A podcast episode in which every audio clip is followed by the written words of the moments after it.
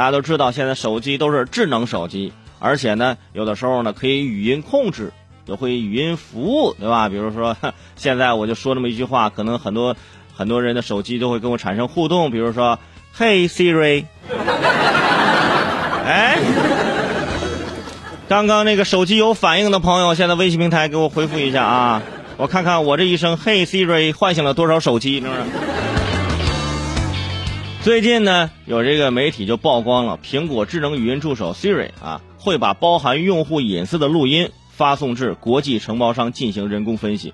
对此，苹果进行了回应，说将录音发给国际承包商啊进行人工分析的目的呢，是为了改善服务质量。录音呢会在安全的环境下进行分析，所有审核人员都有义务遵守他们苹果严格的保密要求。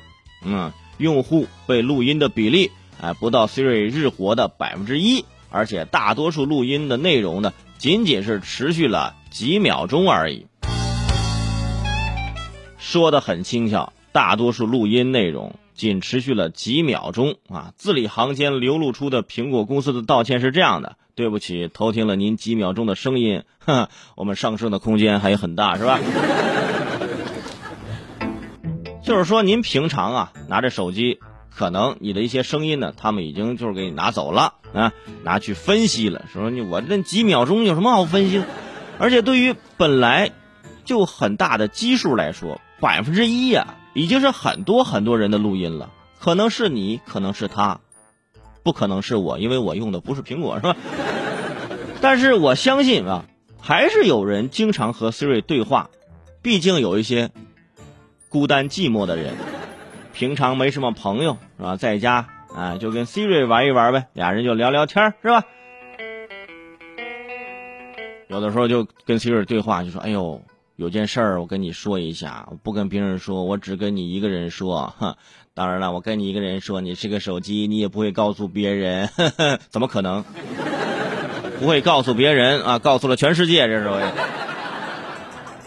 转头告诉整个公司，所以说你这秘密以后不要跟 Siri 去分享了。之前说过，说这种事儿呢，不是苹果一家公司这么干，说亚马逊的什么 Alex，然后谷歌的什么 Google Home 都采用了人工评分，呃，这个打分的这种方式来提升产品的表现，也引发了人们对这个隐私泄露的一种担忧。不过呢，亚马逊和谷歌都是允许用户选择自己的录音不被用于某些用途。但是苹果用户只能选择关闭地点信息，或者是完全禁用 Siri，才能够解决这个问题。也就是说，不管出发点是不是提升功能，但是苹果并未明确的告知用户会被录音的情况，啊，这就稍微的有点过分啊。比如学生们手机里的 Siri 可能会偷听老师讲课，怪不得老师上课不让大家带手机，是不是啊？有人偷偷的录音。你都没有交学费，你凭什么录啊？而且我们知道，每条微博呢都会显示一个小尾巴啊，此条微博发送字什么什么什么什么啊，可能就是因为各种原因，包括这个原因，现在越来越多的人啊发微博啊都是显示啊使用华为手机某某某某手手机型号发送。